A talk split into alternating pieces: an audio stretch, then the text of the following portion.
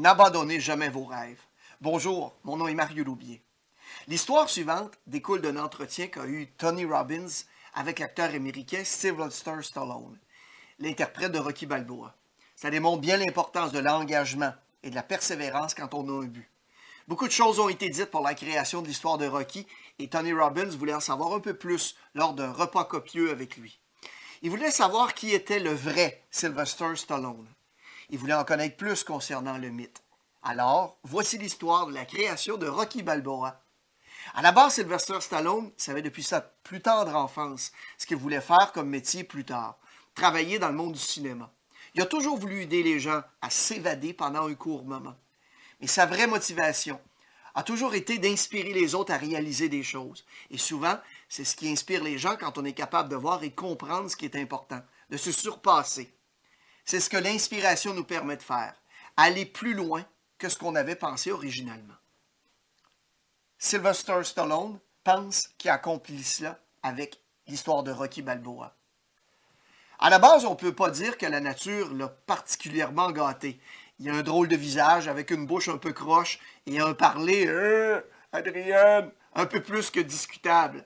Il a hérité de physique et cette façon de parler parce que lorsqu'il est né, on a dû le sortir avec des forceps.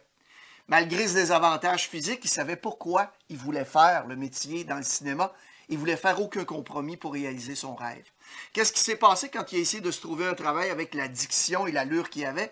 Eh bien, les gens ne le prenaient pas au sérieux. Les gens lui disaient euh, T'as l'air stupide, fais autre chose. Il n'y a pas de place pour toi dans le monde du cinéma avec une allure comme ça et un parler semblable. Il s'est fait dire non, non, non, non, non très, très souvent. Il s'est fait rejeter plus de 1500 fois par les agences d'artistes de la ville de New York. En fait, il n'existe pas 1500 agences, mais c'est qu'il retournait et cognait 5, 6, 7 fois aux mêmes portes. À un moment donné, il a décidé de faire les choses différemment. Stallone a décidé de rester dans les locaux des agences jusqu'à ce qu'on lui donne un emploi. Stallone dit Je suis ensuite revenu une fois, deux fois, trois fois. Un jour, une personne s'est fatiguée de me voir et m'a donné un rôle mineur dans un film. Ma scène durait environ 20 secondes. Il s'agissait d'une scène où je me faisais battre. J'ai eu encore deux ou trois rôles mineurs dans certains films par la suite. Pour le reste, il se faisait encore rejeter.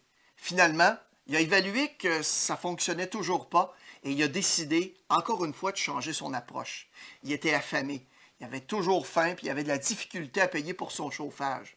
Sa femme, du moment, insistait pour qu'il se trouve un vrai travail. Il ne voulait pas le faire. Il savait que s'il se trouvait un vrai travail, il se contenterait de son confort et il abandonnerait toute son ardeur pour faire ce qu'il voulait vraiment faire dans la vie, c'est-à-dire travailler dans le monde du cinéma. Il savait qu'il n'y avait pas d'autre moyen pour y arriver. Sa femme ne comprenait pas ça, évidemment. Il chicanait et en même temps qu'il chicanait, ben, il gelait dans l'appartement. Sylvester Stallone dit qu'un jour, il s'est rendu à la bibliothèque de New York pour se réchauffer. Il était assis, il avait un livre sur la table. C'était un recueil de poèmes d'Edgar Allan Poe. Il dit J'ai donc commencé à lire, et je ne sais pas pourquoi, mais j'ai vraiment été intéressé par la vie d'Edgar Allan Poe. Sylvester Stallone a donc décidé d'en prendre un peu plus sur la vie de ce poète, sa vie, sa mort, ses défis, ses combats. L'auteur, Tony Robbins, lui a demandé ensuite Qu'est-ce que Poe a fait pour toi Stallone a répondu Poe m'a aidé à sortir de moi-même. Il m'a indiqué que ce que je pouvais faire pour arriver à me surpasser et à toucher la vie des autres personnes et surtout à ne pas être si intéressé par la mienne. Je me suis dit pourquoi pas devenir écrivain? Imaginez ça, hein? Rocky devenir écrivain. Il déclare J'ai essayé d'écrire certains scénarios et ça ne fonctionnait toujours pas. J'étais toujours cassé comme un clou. Finalement, il a réussi à vendre un scénario, Paradise Alley, un scénario qu'il a réalisé et interprété quelques années plus tard. Il l'a vendu pour la modique somme de 100 dollars. C'était beaucoup d'argent à cette époque pour lui. Il dit qu'il était tout excité et ça l'a encouragé à en faire d'autres, mais encore là, ça ne fonctionnait toujours pas. À un moment donné, il était tellement cassé qu'il a dû vendre les bijoux de sa femme. Et il a appris euh, quelque chose avec cette, cette vente-là, c'est qu'il ne faut jamais vendre les bijoux de sa femme. Et c'est probablement ce qui a mis un terme à la relation. Elle était plus capable de supporter la détermination que Sylvester Stallone avait. Même après qu'elle soit partie, il n'y avait toujours pas plus d'argent. La seule chose qui y restait dans la vie, c'était son chien. Sylvester Stallone dit J'aimais mon chien parce qu'il me donnait un amour inconditionnel et j'avais tellement faim, j'étais tellement cassé que j'ai dû me résigner à vendre mon chien. et cette journée fut sans doute la plus difficile de toute ma vie. Il dit, il s'est rendu dans un bazar, il a vendu son chien et euh, il a dû vendre son chien pour manger. J'ai essayé de le vendre 50 dollars, dit Sylvester, mais le type a négocié. Finalement, il a vendu son chien pour 25 dollars. Le chien, la chose qu'il aimait le plus au monde, pour seulement 25 dollars. Il est parti et il a pleuré toutes les larmes de son corps. Il dit qu'à ce moment-là, ça a été probablement le pire moment de toute sa vie. Deux semaines plus tard, Sylvester Stallone regardait un match de boxe à la télé. Il s'agissait du combat de Mohamed Ali contre Chuck Wepner. Wepner revenait sans cesse dans le match. Et à cet instant, Sylvester Stallone a eu une idée. Aussitôt le match terminé, il s'est mis à écrire et à écrire. Il l'a fait pendant 20 heures d'affilée. Après avoir écrit l'histoire de Rocky, il tremblait. Il savait qu'il venait enfin de réaliser ce qu'il voulait et il savait pourquoi il l'avait fait. Il sentait vraiment que ce serait un succès. Alors il est parti avec le scénario en dessous du bras pour le vendre à des agents. Et les agents ont fait des commentaires genre euh, Ah, l'histoire est prévisible, euh, c'est stupide, ça fait pas de bon sens. Sylvester Stallone dit euh, J'ai écrit tous les mauvais commentaires que les agents m'avaient dit et je me suis permis de les lire quand on m'a remis l'Oscar du meilleur film pour Rocky.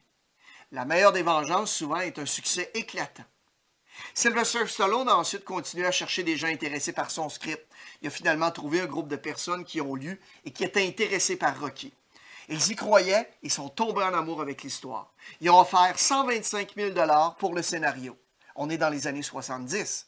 Sylvester Stallone leur a dit Waouh, c'est vraiment une belle offre, mais il y a juste une chose c'est moi qui vais être la vedette principale du film.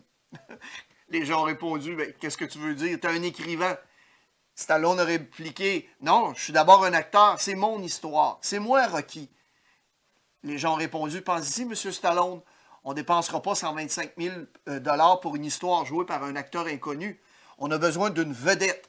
Et à cette époque, dans les années 70, il avait pensé à Ryan O'Neill pour jouer le rôle de Rocky parce que c'était la vedette du moment. Pouvez-vous imaginer Ryan O'Neill du film Love Story en Rocky Balboa? Les gens ont dit que c'était à prendre ou à laisser. Sylvester Stallone est donc parti avec son scénario sous le bras en disant que si c'était ce qu'il croyait, il ne méritait pas d'avoir le script. Sylvester Stallone, totalement cassé affamé, refuse une telle offre. Savez-vous pourquoi? Il connaissait son pourquoi. Il savait pourquoi il avait écrit son film et pourquoi il voulait jouer dedans. Quelques semaines plus tard, les gens ont rappelé en offrant un quart de million de dollars pour le script. Évidemment, toujours sans Sylvester Stallone dans le film. Ils sont même allés jusqu'à 325 000 pour avoir le film, toujours sans Sylvester Stallone. Ils ont finalement fait un compromis. Ils sont entendus pour 35 000 avec Stallone jouant le rôle de Rocky et une participation au profit. Le film a été réalisé au coût de 1 million de dollars et a généré plus de 200 millions de dollars en profit. Euh, Tony Robbins pensait qu'il répondrait qu'il avait fait la fête, mais non. Sylvester Stallone s'est rendu au bazar pendant trois jours consécutifs pour voir l'homme qui avait acheté son chien parce qu'il voulait racheter son chien. À la troisième journée, il a enfin vu l'homme arriver avec euh, le chien. Il est allé le voir, il lui a dit qu'il voulait le racheter. Sylvester Stallone a ensuite dit Je lui ai demandé s'il se rappelait de moi, il m'a dit que oui, et qu'il aimait beaucoup le chien. Monsieur, quand je vous ai vendu mon chien, j'étais cassé comme un clou et j'avais faim. Je veux revoir mon chien, s'il vous plaît. Je vais vous donner 100 dollars pour mon chien. L'homme a refusé carrément en disant que c'était son chien. Sylvester a dû donc changer d'approche et il a offert 500 dollars pour son chien. Il a encore refusé. 1000 dollars pour le chien. L'homme a répondu Aucun montant d'argent va me faire abandonner mon chien. Donc, il savait encore une fois qu'il allait devoir changer de stratégie poser un geste important. Il lui a donc donné 15 000 dollars et un rôle dans le film Rocky. Vous connaissez le chien dans le film Rocky 1, Rocky 2 Botcos, eh bien, c'est le chien réel de Sylvester Stallone qu'on parle dans l'histoire. Il existe toujours une façon de faire lorsque vous voulez réaliser vos rêves. N'abandonnez jamais. Bon succès.